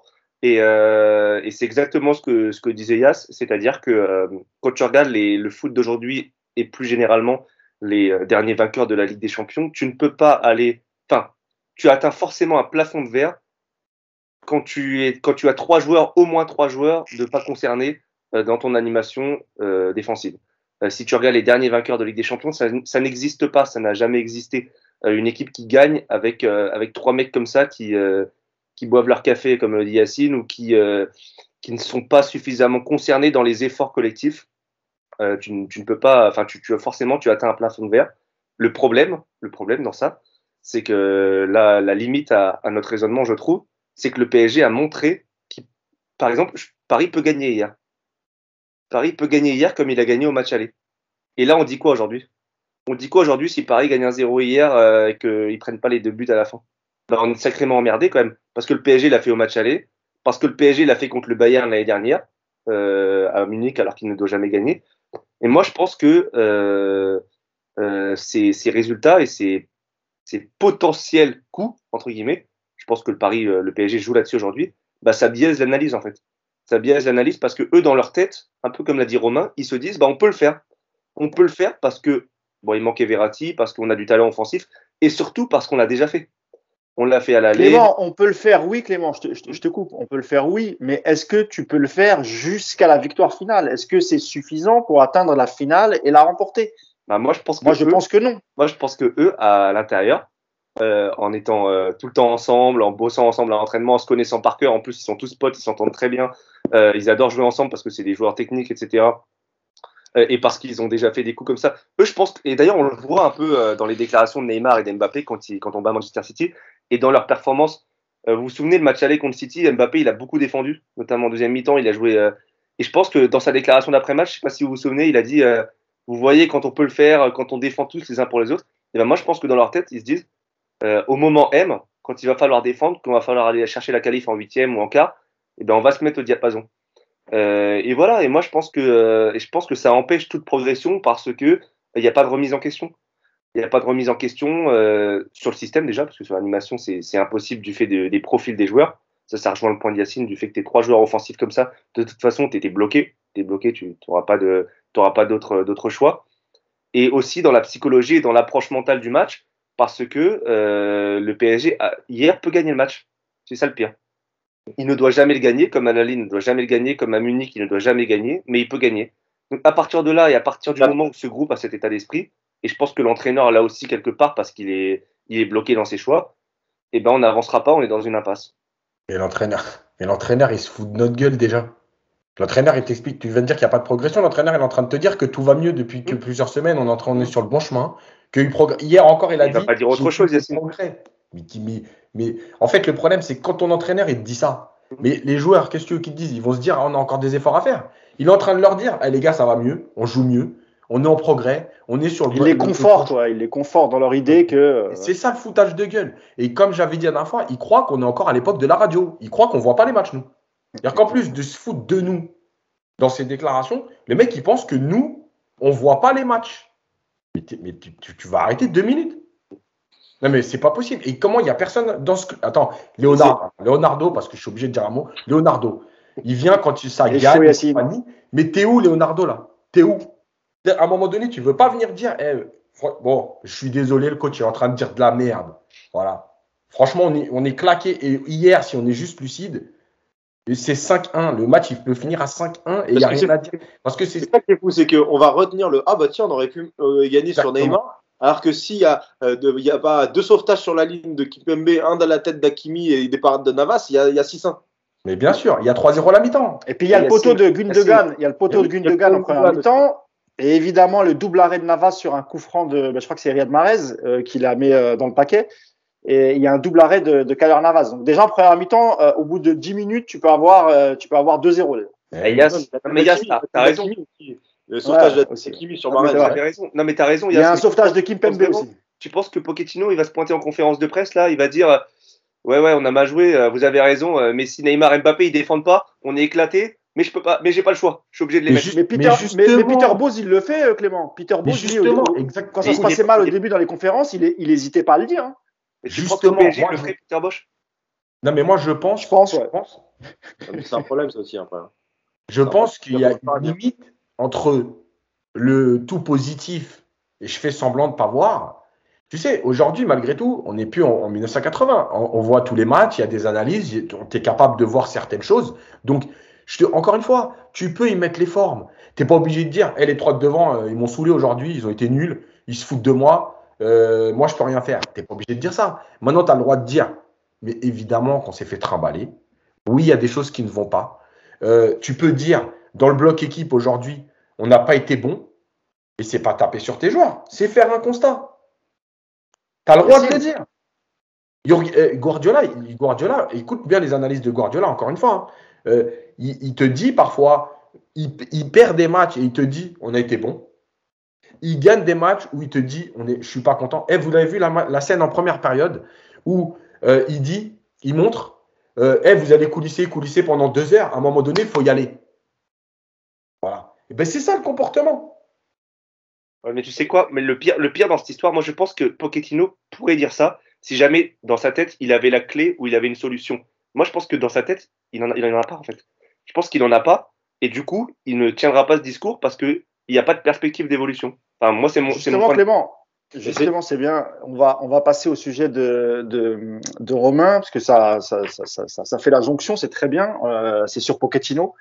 Et euh, sur le serpent de mer de la défense à trois, Romain, on aurait pu imaginer effectivement hier avec, euh, avec les blessés de dernière minute euh, qui puissent tenter une défense à trois. Il avait même emmené Ramos, mais bon, on avait peu d'espoir de voir Ramos jouer, et ça fait quasiment un an qu'il n'a pas joué. Et dans une rencontre avec autant d'intensité, avait du mal à croire que Pochettino pouvait l'aligner euh, d'entrée de jeu, mais il avait d'autres solutions pour jouer avec une, une défense à trois.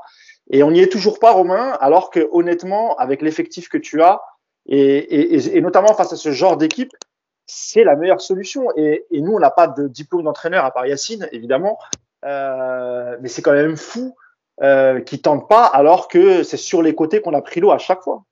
C'est la meilleure solution quand c'est travaillé. Oui, bien, bien sûr. Le problème, c'est que j'ai l'impression que euh, là aussi, c'est un éternel recommencement. Euh, on est au 20e match. Hier, c'était le 20e match de la saison déjà du Paris Saint-Germain. Contre le Trophée des Champions, contre la Ligue 1, contre les, les matchs de poule de, de, Ligue des Champions. 20e match, zéro. Zéro fois, euh, Pochettino a tenté une défense à 3 d'entrée. Il a essayé de le mettre parfois en cours de, en cours de match. On pense oui. au match à Leipzig. Euh, le match d'avant, c'était contre Lille, je crois où, euh, où, euh, où, il la met aussi en, seconde période. Mais d'entrée, zéro. Ça veut dire quoi? Ça veut dire que là aussi, c'est le fantasme de se dire ça ira mieux. Et euh, les joueurs de foot euh, qui sont intelligents et qui sont forts, ils savent jouer au foot ensemble. Mais non, mais non, ça se travaille ces trucs-là. On a l'exemple Paris Saint-Germain, Manchester City avec Laurent Blanc, le 3-5-2, c'est pas travaillé. On voit ce que ça donne. On a l'exemple dernièrement de l'équipe de France. On voit la différence entre un, euh, un schéma à 3 pas travaillé à l'euro contre la Suisse et un schéma à 3 travaillé dernièrement et les dernières prestations de l'équipe de France où c'est bien mieux. Bah oui, parce que quand on travaille un schéma, forcément, il y a plus d'automatismes qui se font. Je veux bien l'idée de euh, il faut absolument avoir Ramos pour, pour, euh, pour, pour, pour, se mettre à 3 parce que Ramos ne pourra jouer qu'à 3.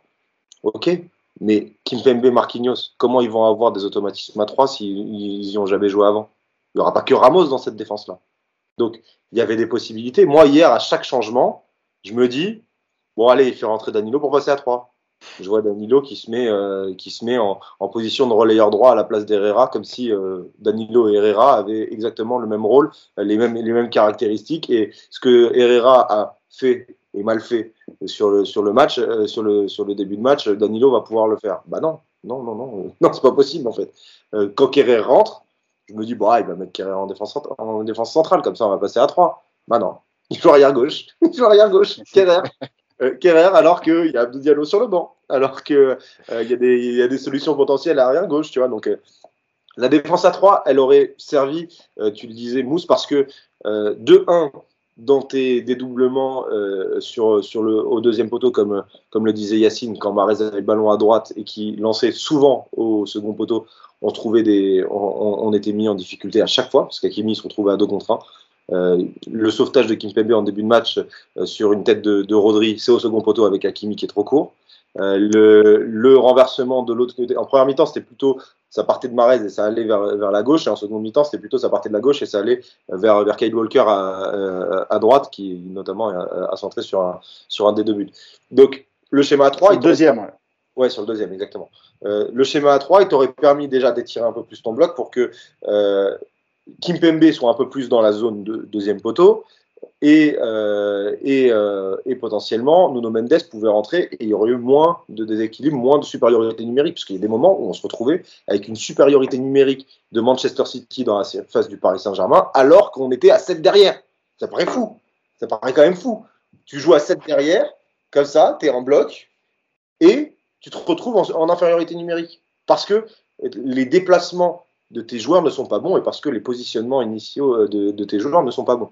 Donc bien sûr la défense à 3, euh, j'aurais aimé la voir, mais j'aurais pas. Mais honnêtement, je pense qu'elle aurait été testée hier soir d'entrée, ça aurait été un massacre aussi parce que les mecs ne sont pas rodés. Le problème, c'est que il y a eu 19 autres matchs depuis le début de saison.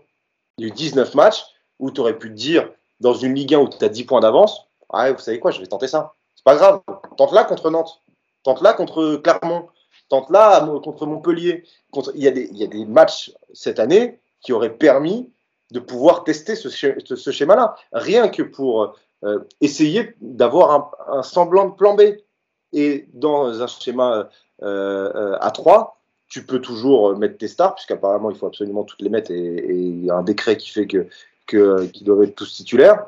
tu peux quand même les mettre tu peux quand même les mettre. Tu peux mettre un schéma à 3 avec euh, soit Messi, soit Neymar euh, dans un genre de numéro 10, un peu comme l'équipe de France où ils font un, 3-4-1-2. Euh, Messi ou Neymar dans ce rôle-là et, Mbappé avec, avec, avec, un des deux, avec un des deux autres devant. Tu peux essayer de faire ça. Tu as les pistons pour, les pistons qui ont eu ce rôle-là dans leurs précédentes expériences parce que le Hakimi de Dortmund, c'est dans un schéma A3. Le Hakimi de, de, de l'Inter, c'est dans un schéma A3. Nuno Mendes, j'ai pas regardé tous les matchs du Sporting l'année dernière, mais on me disait qu'il était bon dans un rôle de piston dans un schéma A3. Euh, donc, voilà.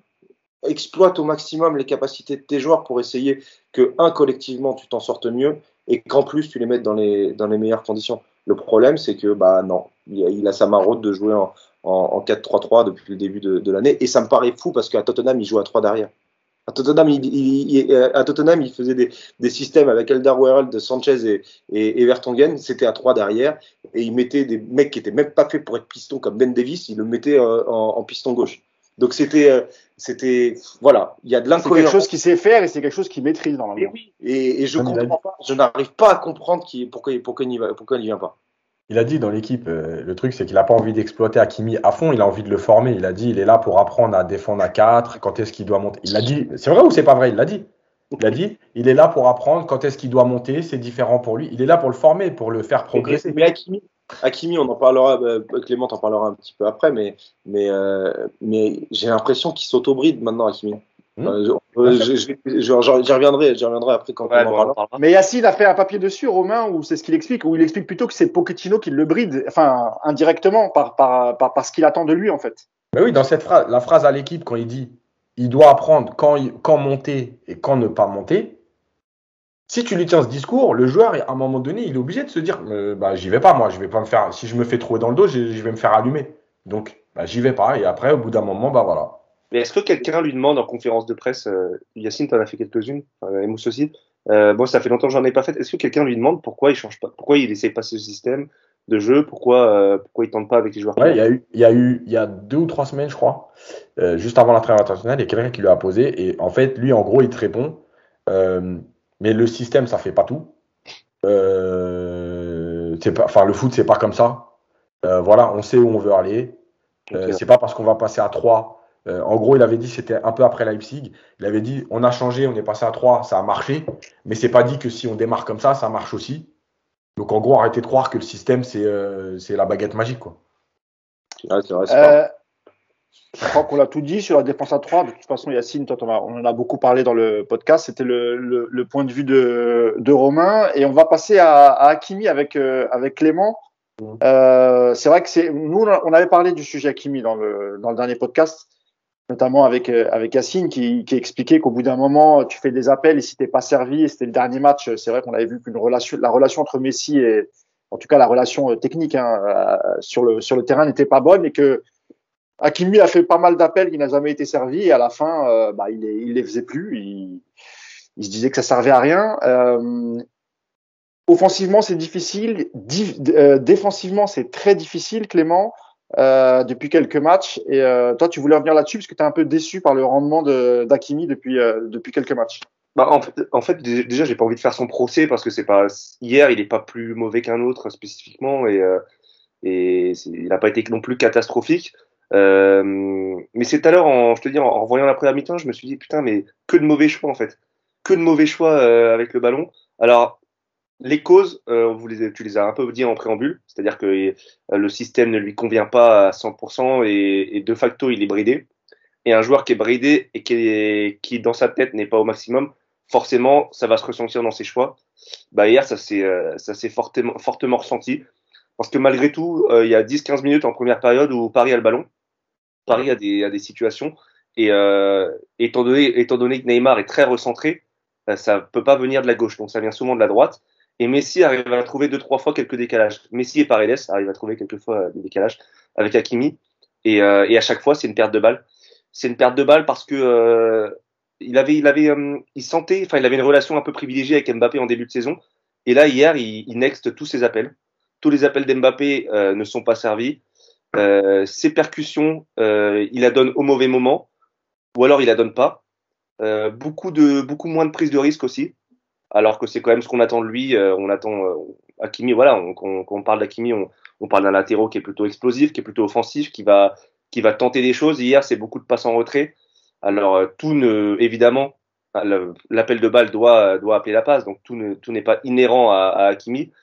Mais hier, il y a beaucoup de choses qui font que dans ses choix, en fait, euh, il se bride et du coup, il bride les actions du PSG. Et, euh, et ouais, moi, il m'a un peu déçu. Euh, J'ai pas envie non plus de faire, euh, de faire trop son procès, mais, euh, mais c'est un peu le joueur qui, offensivement, euh, on attend des choses. Et, et, hier, il a eu deux, trois opportunités. Il ne les a pas saisies. et c'est vrai que tu l'as dit aussi en préambule, défensivement, ça n'a pas été trop ça. Il y a quelques actions qui sont venues de son côté. ça m'avait pas marqué hier en direct, mais, mais c'est vrai ah, que. Il, il sauve une balle de but, il l'avait rappelé oui, oui, euh, Romain, vrai, Romain tout à l'heure, notamment est, de la tête. Ouais. Il est plusieurs ouais, fois pris. Et, euh, il est pris, mais il est pris. Euh, il n'est pas seul responsable, parce que souvent la supériorité numérique et les mouvements de, de, de Manchester City offensif font qu'il se retrouve à deux contre un derrière lui. Et, euh, et je sais plus quand est-ce qu'on l'avait vu. On l'avait vu avec, euh, je sais plus c'était avec Bernat ou l'année dernière. On avait eu ce cas de figure déjà où les latéraux en fait ils se retrouvent sur des centres euh, qui viennent de l'intérieur et ils se retrouvent à deux contre un à chaque fois de par la supériorité numérique. Parce est-ce qu'il n'est pas fautif sur le but, euh, sur le deuxième ou, euh, euh, je crois que c'est Roberto, non, Bernardo. Bernardo Silva qui est complètement seul à la réception du centre, il est complètement seul et Hakimi il est très très en retard. Parce que ce qui est, ce qui est fou avec ce que dit Clément, c'est qu'on a presque l'impression, comme ça arrivé l'année dernière, enfin ça arrivé face à Manchester City, on a presque l'impression que c'est des schémas de jeu qui sont répétitifs du côté de Manchester City, c'est des schémas de jeu qui sont répétitifs du côté du Paris Saint-Germain, mais que voilà, on, on, on, les bosse pas. On les bosse pas. Parce que le, le problème du dédoublement et du, et du surnombre sur le côté de Manchester City, c'est tous les week-ends. Hein. Tous les week-ends, c'est comme ça. Hein. Et puis, de... et puis, ils l'ont, ils l'ont forcément Romain travaillé à, à, la vidéo. Enfin, je veux dire, le, je dis pas que c'est un jeu stéréotypé, hein, ah, euh, pas, City, mais on connaît le jeu de City. C'est pas qu'ils ont travaillé ça en fonction des faiblesses du Paris Saint-Germain. Ils l'ont certainement fait. Mais c'est aussi que c'est une de leurs principales forces. Et Paris le sait. C'est pas Paris qui, euh, qui ne sait pas défendre situation-là. C'est aussi que Manchester City le fait extrêmement souvent. Et donc, de la même manière que Manchester City travaille à la vidéo pour appuyer sur les faiblesses de, du Paris Saint-Germain, Paris peut travailler à la vidéo pour. euh, pour non, moi je parlais de Paris, Robin. Je parlais Force. de Paris, hein, pas de, de City. Ah, ouais. ah, je disais forcément, ils ont étudié quand même le. T'as senti Paris qui avait travaillé à la vidéo, c'est chez Bateau, toi, sur les dédoublements des latéraux hier? Non, non, non, non, mais, mais, mais ce que c'est ça qui est grave. C'est ça, c'est là où je veux ouais, en venir, Romain. C'est-à-dire que le, le, le, jeu, il est identifié du côté de, de, de City et tu peux travailler ces enchaînements, tu peux travailler le. Enfin, ils les ont rencontrés la saison dernière, ils les ont rencontrés encore cette année euh, en phase de poule. C'est pas une équipe qui est inconnue. C'est ça qui est, qui, est, qui, est, qui est, curieux. Et t'avais et, et avais de quoi faire encore une fois pour pour contrer cette équipe. Euh, on l'a vu Chelsea l'année dernière le faire. C'est pas une équipe qui est imbattable, City. Hein. Euh... je sais pas si d'accord avec moi, mais Florenzi s'est fait avoir euh, au moins trois quatre fois l'année dernière, mais de la même façon. Florenzi. De la même façon. C'était Florenzi. non, non, mais Florenzi, Hakimi, Meunier, tu peux mettre qui tu veux. Hein, si, euh, ah. si tu si tu t'apprends pas de tes leçons, euh, on a eu Daniel Alves aussi. Hein, je sais pas si tu te souviens. Bon, vous voulez ajouter un autre mot, euh, Yacine, Romain, sur sur Hakimi? Bon, alors moi, je je sais pas. Yacine dit que c'est plutôt euh, Pochettino qui, qui le bride. Moi, je me demande si c'est pas lui qui s'auto-bride en fait. Ouais, il, il, a été, euh, il a été encensé en début de saison parce que euh, c'est errement parfois, euh, parfois errement défensif était compensé par le fait qu'il marque et donc on ne disait rien. Et à partir du moment où, euh, où il a eu moins d'efficacité parce qu'il a été aussi moins mis en, en situation de, de, de, pouvoir terminer euh, des actions, euh, il a commencé à avoir un peu plus de critiques sur le fait que bah ouais dans le dos d'Akimi c'est compliqué etc et en plus il marque pas. Et donc à ce moment-là, au lieu de se dire il faut que je marque plus et où il faut que je sois encore meilleur euh, offensivement, il a plutôt eu le raisonnement inverse de se dire faut que je défende peut-être un peu mieux. Sauf que si tu prends euh, Hakimi pour avoir un latéral strict qui, qui, défend et qui ne monte pas, Hakimi t'apporte pas grand-chose quoi. C'est pas son rôle, c'est pas son style. C'est pas là où il est fort. Donc euh, donc j'ai moi j'ai plutôt eu l'impression qu'il s'auto-bridait par rapport aux, aux, critiques qui avaient été faites déjà dès le début de saison et qui étaient compensées par le fait qu'il marquait plus à partir du moment où il a arrêté de marquer quoi. On a même l'impression, Romain, je sais pas si, si je me trompe, qu'il a même perdu un petit peu en vitesse. Ouais, parce que non, c'est pas qu'il a perdu en vitesse, c'est qu'il y va moins. Ou qu'il n'utilise plus, voilà. Ouais. ouais. il y va moins. Il y va moins. Il, il, parce que même hier, Euh, hier, il y a quelques moments où euh, j'ai des, moi j'ai des situations où c'est euh, où il prend le ballon, il la donne à Herrera et Herrera la met en une touche. Et là-dessus, il y a un vrai, il y a un vrai décalage qui peut se faire. On voit que la vitesse elle est toujours là, sauf que la vitesse, comme il part de beaucoup plus loin, l'amener au milieu de terrain et au milieu de terrain quand il avait le ballon, comme les trois étaient complètement déconnectés, il n'avait pas, quasiment pas de solution. Et tu te retrouves à faire effectivement les mauvais choix dont, dont, Clément, dont Clément parlait. Quoi. Messieurs, un petit peu de positif dans ce, cet océan de, de, de propos négatifs. Euh, il y a quand même des joueurs hier qui, enfin, qui déçoivent rarement. Je parle notamment de Marquinhos et Navas, Kimpembe dans une moindre mesure, mais c'est vrai que Kimpembe hier, il y a eu du bon, il y a eu quelques parfois euh, euh, petites sautes de déconcentration comme, comme, comme il a l'habitude de faire, mais, mais dans l'ensemble quand même il a pu la baraque avec Marquinhos. Je trouvais que la charnière hier elle était quand même plutôt pas mal, et puis aussi Navas qui nous a sorti euh, des arrêts importants. Euh, messieurs, euh, Marquinhos, comme d'habitude, hein, patron de la défense, il euh, n'y a rien à ajouter. Mm. Clément, si tu veux ajouter un mot. Est-ce que je peux, je peux en rajouter un dans la liste que tu as dit? Mais Leandro. Si tu veux. Pour moi, c'est Paredes. Euh, je pense que ça fait deux matchs là qu'on le voit depuis son retour. Il faut vraiment qu'il joue dans cette équipe. Euh, c'est vraiment un très beau joueur de football. dans la relance, c'est le seul mec avec Verratti qui casse des lignes. on, a, on a parlé une heure du, dans ce podcast de, du 7-0-3 du PSG. Bah, avec ce système, on a vraiment besoin de mecs qui cassent des lignes et qui trouvent les trois guettes devant. Bah, je pense que hier, c'est vraiment le seul qui arrive à, qui arrive à le faire. Euh, ajouter à cela, il, voilà, il est, il est, il est habile avec le ballon. Quand, tu es, face à un gros pressing, il arrive à ressortir assez facilement. Et, là, moi, je pense qu'il faut vraiment l'installer au, au milieu de terrain euh, avec euh, Verratti, si Verratti est là, évidemment. Et quand Verratti n'est pas là, c'est d'autant plus une raison de le mettre parce que ça te fait un joueur de, un joueur de ballon au milieu. Mais il reste meilleur avec Verratti, hein, parce que même hier, c'est vrai, il a, il a, il a pris quelques risques. Le premier quart d'heure à Paredes. Le premier quart d'heure de Paredes, je le trouve hyper intéressant, parce qu'il y a effectivement ces, ces genres de passes qui peuvent casser des lignes où il va chercher euh, Messi, euh, Neymar euh, ou Mbappé. Euh, il a quelques récupérations de balles, je pense, je me rappelle d'un tacle en début, euh, en début de match, euh, juste devant la surface où il arrive à récupérer le ballon assez bien. Et, et, et, il a un truc, pour revenir, Mustafa, sur ce que disait sur, sur Marquinhos, euh, euh, il a un truc que je trouve Marquinhos n'a pas, et c'est peut-être le seul reproche que je peux faire à Marquinhos, c'est qu'à un moment, il gueule sur Neymar. Il lui gueule dessus, il lui dit non, mais eh oh, ça va pas se passer comme ça, revenez, euh, etc. Et c'est peut-être le seul truc qui manque à Marquinhos, c'est de pouvoir être patron sur un peu de terrain, caractère. Mais manque encore de. Enfin, ah il, il, a du caractère, il a l'envie de gagner, etc. Mais il manque de de d'assurance pour pouvoir euh, dicter aux stars euh, le fait que, qui, qui, que le et patron surtout euh, et surtout ouais. Romain d'autorité. Il manque d'autorité. Voilà. Ça c'est ouais, c'est flagrant. C'est un, un bon mec Marquinhos hein.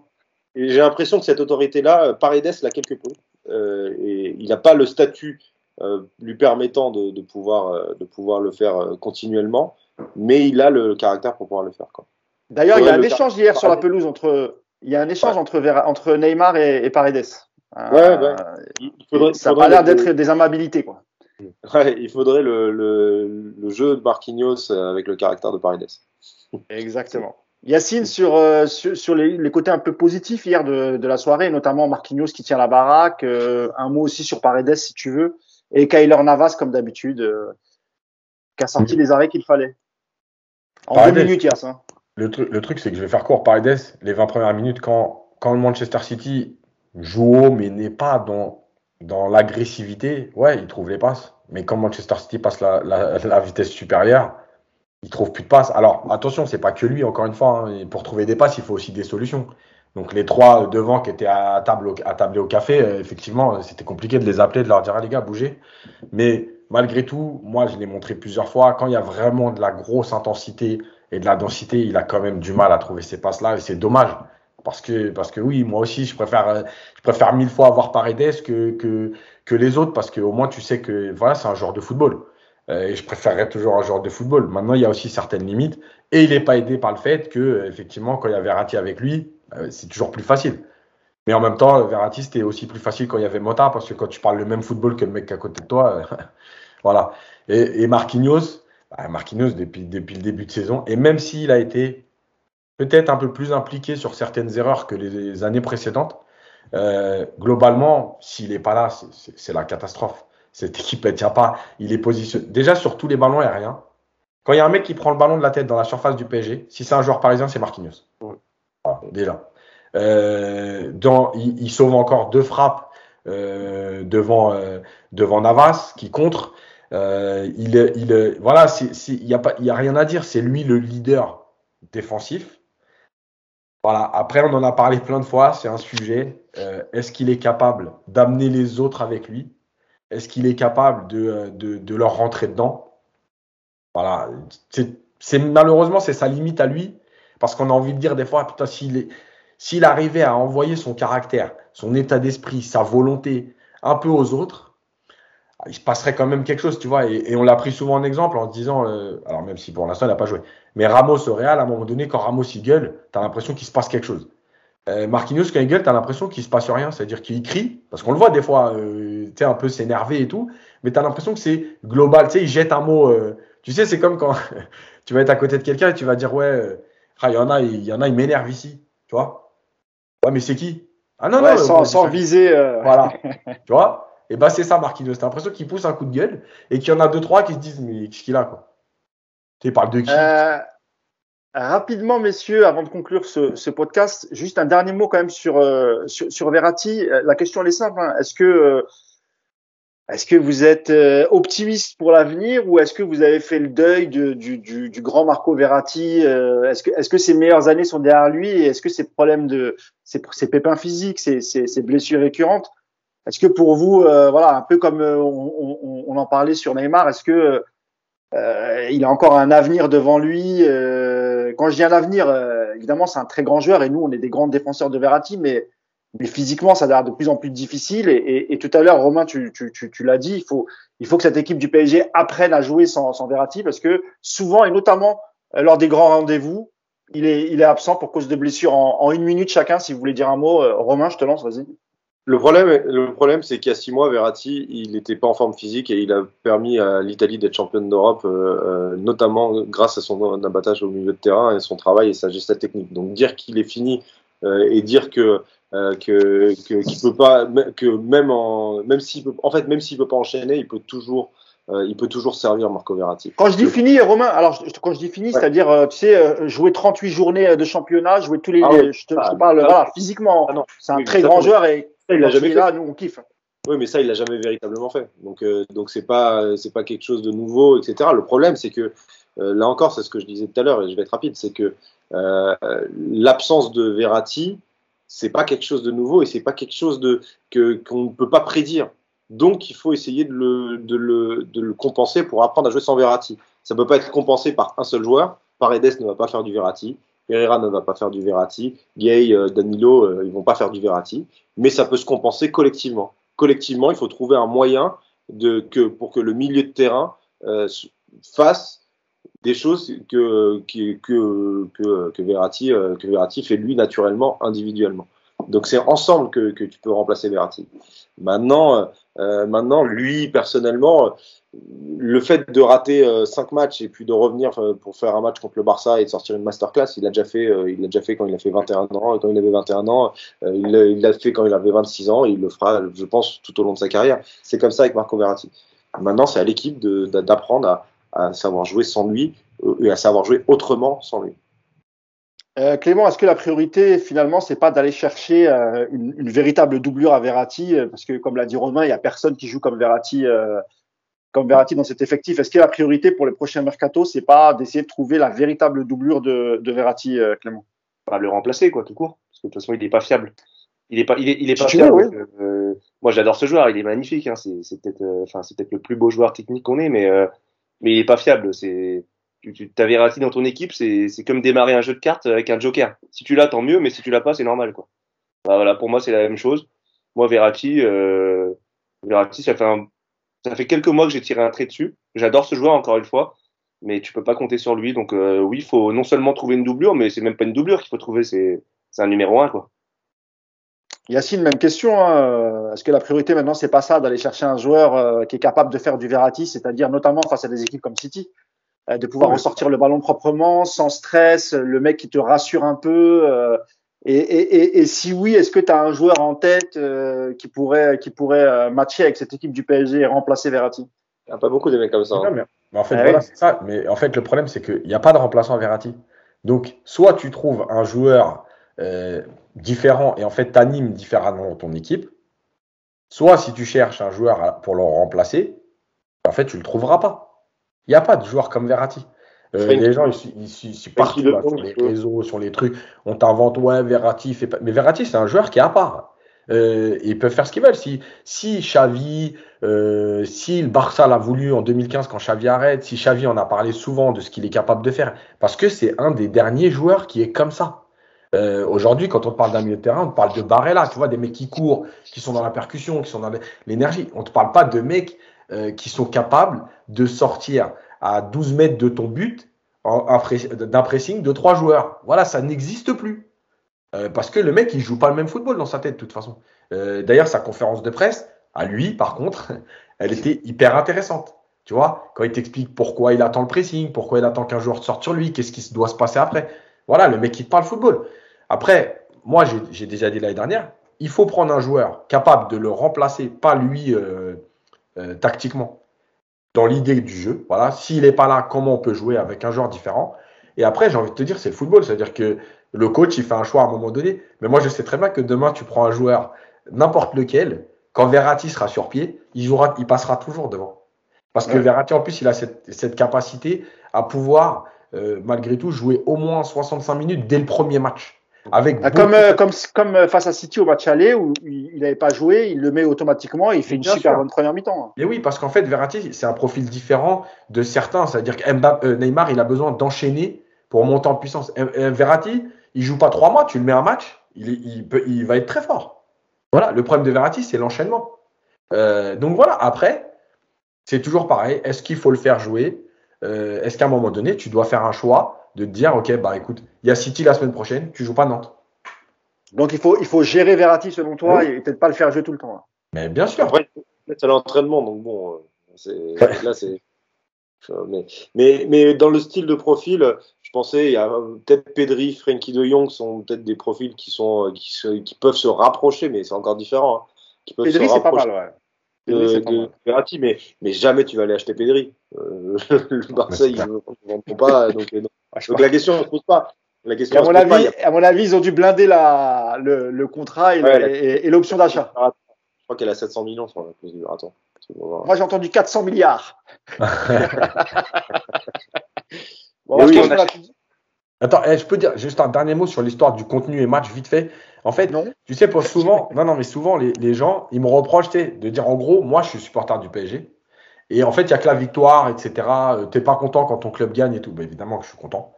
Euh, mais en fait, pour bien comprendre, il faudrait voir par exemple le PSG Juve de 93, euh, où le PSG marche sur la Juve et ils se font tuer par Roberto Baggio, parce que c'est Roberto Baggio qui tue le PSG en fait, pourquoi je dis ça? Parce que malgré l'élimination de ce match, en fait, on l'a vécu comme une frustration et tout, mais on était fiers de ce que Paris avait proposé. Dans l'idée globale, c'était un collectif. Ils avaient, ils avaient mangé la Juve pendant 80 minutes. Et au match retour, vous pouvez regarder les deux matchs. Hein. Au match retour, c'est pareil. Hein. Euh, Ginola, il, il, fracasse Torricelli pendant 70 minutes. Et t'as un vieux coup franc pourri, euh, une frappe déviée entre Viali, Baggio, un truc du pointu, bref, horrible. Et puis surtout, Yacine, il faut se rappeler de ce qu'était la Juve à l'époque, pas le PSG qui avait 23 ans d'existence face à, la grande, grande Juve. Exactement. Et collectivement, un sacré exploit. Voilà. Et collectivement, en fait, on était fiers malgré l'élimination de se dire, enfin, on a tenu tête à cette Juve-là. Il y avait Baggio, il y avait Viali, il y avait, enfin, c'était une équipe de fous. Et, et en fait, c'est ça la différence. Et moi, aujourd'hui, c'est ce que je ressens plus. C'est-à-dire que les matchs, j'attends une victoire du PSG parce que je suis supporter. Mais à aucun moment, je me dis, ouais, je vais être fier de cette équipe. Euh, euh, voilà, au moins ils auront tout donné. L'élimination, ça fait partie du jeu. Tu vois, tu peux perdre un match, c'est le football.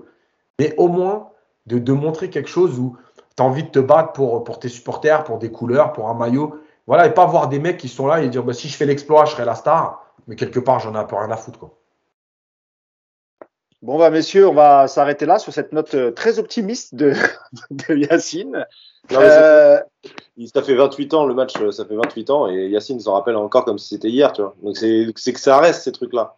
Ça reste ces trucs. Alors que nous, on prend des, des victoires étriquées dernièrement, on se rappelle plus de la physionomie, des trucs dans ce genre-là. Donc c'est donc c'est ouais, c'est ce qui reste. On a, on a, souvent parlé avec Yacine de, de, de, de, ce type de match et souvent on s'est dit c'est vrai que ces derniers temps on n'arrive plus à kiffer euh, comme on pouvait kiffer certains matchs il y a, il y a 10, 15, 20 ans, où il y avait vraiment un contenu incroyable, du suspense. euh, Bon, un, peu plus voilà, que, tu- un peu plus que ça, hein, parce que les des 10, 15, 20 ans, ça fait les, les années c'est les 2000. années 2000, c'est les pires. hein. Eh ouais, non, voilà, oui, 93, c'était il y a 20, oui, il y a 27 ans. 30 ans. C'était il y a 20, ouais, ouais, c'est ça, pardon. Ouais, ouais, ouais. Parce que c'est vrai qu'entre, entre, entre 2000 et 2010, on n'a Ouais. pas eu beaucoup de Il y a eu quelques matchs quand même, hein. Il y a eu Ah, quelques eu- matchs où- eu David Elbuik et. Christophe Landrin en milieu de but. N'oublie- eh, N'oubliez pas la, la, la première saison de coach Vaïd. Hein. Euh, alors c'est pas fameux dans le jeu, c'est vrai. Alors, ah non, c'est pas fameux dans le jeu du tout. C'est pas fameux, mais Mais, mais ça on va voilà. Non, c'est- c'est- Ouais, ouais, ouais, c'est ça. Ah, écoutez, c'est il y a, heureusement il y a eu quand même le, dé- le, le- le début de l'ère Qatari où on, on a quand même pris euh, pas mal de plaisir et puis après ça s'est un peu ça s'est un peu étiolé, c'est vrai. Mais faut garder faut garder espoir, messieurs. Et, et, et d'ailleurs les prochains épisodes qui vont arriver sur le PSG, à mon avis, ça va être sur l'avenir de, de, de Pochettino. Euh, avant le podcast, je sais plus qui me disait que le Parisien euh, sortait une info euh, comme quoi le, le, le PSG serait en discussion euh, avec euh, avec Zidane. Ça, c'est Zidane, c'est un coach que, dont le Qatar rêve depuis depuis qu'ils ont racheté euh, QSI. Donc l'information peut peut être correcte. donc à mon avis, les prochains épisodes, ça va concerner la- le coach. Est-ce qu'il n'y aura pas un scénario comme euh, l'année dernière, un scénario à la Tourelle où on va laisser Pochettino jusqu'à la trêve hivernale, puisque maintenant il est qualifié et peut-être à ce moment-là euh, faire des changements? On verra. Euh, nous, on va se retrouver du coup euh, la semaine prochaine. Alors peut-être mardi, euh, parce qu'il y a la cérémonie de Ballon d'Or euh, lundi soir, hein, Clément, c'est ça? Ouais. Euh, Ah, puis en plus, il y, a. il y a- un super match dimanche à 13h. Il va être hyper sympa à débriefer celui-là. Voilà, ah oui, oui, 13h face à Saint-Etienne. donc ouais, ça va être, ça va être sympa. Un match qui sent Mais pour une, ouais, pour une fois, je pense qu'on va attendre mardi euh, pour euh, pour le podcast parce que si jamais Messi est Ballon d'Or, bah, ça nous permettra de d'en parler une bonne partie du, du podcast, même si je vois la tête dépitée de Romain Bedouc qui comprend pas ce choix. Non, non, ah, attention, je suis très, j'adore Messi. Je suis très heureux pour lui s'il gagne le, s'il gagne le Ballon d'Or et je serai très heureux d'être au Parc des Princes quand il y aura un Ballon d'Or qui arrivera euh, pour, pour être célébré. Mais Ballon d'Or d'une année, c'est une année. Est-ce que les six mois de Messi à Paris euh, méritent un Ballon d'Or? Évidemment non. Voilà. Déjà, Bah, être objectif quand même, déjà faut c'est être pas sérieux six mois, cinq c'est minutes. trois mois. Ouais, Oui, en mois. plus. ouais. Voilà, Ah oui, bon, ok, Voilà. trois mois plus 4 avec le mois de juillet où il n'a pas joué, plus, enfin voilà. Donc Ah si, depuis, il a gagné la Copa América. est-ce que, est-ce que Oui, depuis- mais, mais, mais on va être clair. S'il a Ballon d'Or, c'est parce qu'il a remporté la, la Copa América. Bien sûr, bien sûr. est-ce que depuis le 15 juillet, il mérite le Ballon d'Or, Messi? Non. Voilà. Bah voilà. c'est tout. Non, non. C'est tout. Non, non. Moi, je pense, moi, je pensais à un joueur euh, qui le méritait et, et qui a gagné le championnat d'Europe et la Ligue des Champions, même si c'est un milieu de terrain et même si euh, c'est pas un nom clinquant. Mais je pense que Jorginho, euh, voilà, ça aurait pas été honteux si euh, s'il le prend euh, au vu au vu de la victoire en, en- avec l'équipe d'Italie et Chelsea en Ligue des Champions. Je sais pas ce que vous en pensez, mais personnellement, étant donné qu'il n'y a pas un favori qui émerge véritablement et qui euh, s'impose aux yeux de tous, je le donnerai à Lewandowski pour Ouais, ses deux Lewandowski ah ouais, moi aussi. il mérite, euh, il mérite le Ballon d'Or. Ah, le problème, c'est qu'il gagne rien cette année à part le championnat d'Allemagne, quoi. Donc, Ouais, euh, mais il a gagné la Ligue des Champions l'année où il n'y avait pas de Ballon d'Or, donc bon, euh, il y a un moment. euh, Oui, oui, c'est vrai, c'est vrai. Ah oui, c'est vrai, c'est vrai. Pardon. Là, il y a deux jours, là, il y a deux jours, euh, il, met une retournée dans la neige. Enfin, c'est pas Lewandowski, c'est un, truc de fou furieux. Hein, c'est- Non, c'est parce que je dis ça parce que Yassine Amned, lui, il voterait plutôt Islam Slimani. On ne sait pas pourquoi, mais euh, Moi, je voterai même pas. C'est très bug. J'en rien à foutre du Ballon d'Or. eh ben, eh ben, on en reparlera mardi prochain. On en reparlera mardi prochain du, du Ballon d'Or. Et puis si c'est Messi, évidemment, on sera, on sera tous très heureux parce qu'il, euh, parce qu'il il- il reviendra, il reviendra au PSG aussi un petit peu. Même si évidemment, euh, c'est pas sur ces matchs au PSG que, que va lui être décerné ce, ce fameux Ballon d'Or. Merci beaucoup, messieurs. Merci à toi, Romain, d'être euh, venu avec nous ce Merci matin, débriefer le, le match. Je te souhaite une très bonne nuit, Romain. On va se reposer. c'est quoi le programme ce soir, Romain? Il y a, il y a le club Eh, des il y a cinq. Club des euh, Qu'est-ce ce qui se passe? Il y a Club des Ah. 5 ce soir et Yacine sera, sera, sera là. Ouais. Euh, Ah, Yacine, tu débriefes les matchs de Marseille. Bravo. Voilà. le Ça, c'est bien ça. tu, connais le... tu connais le programme.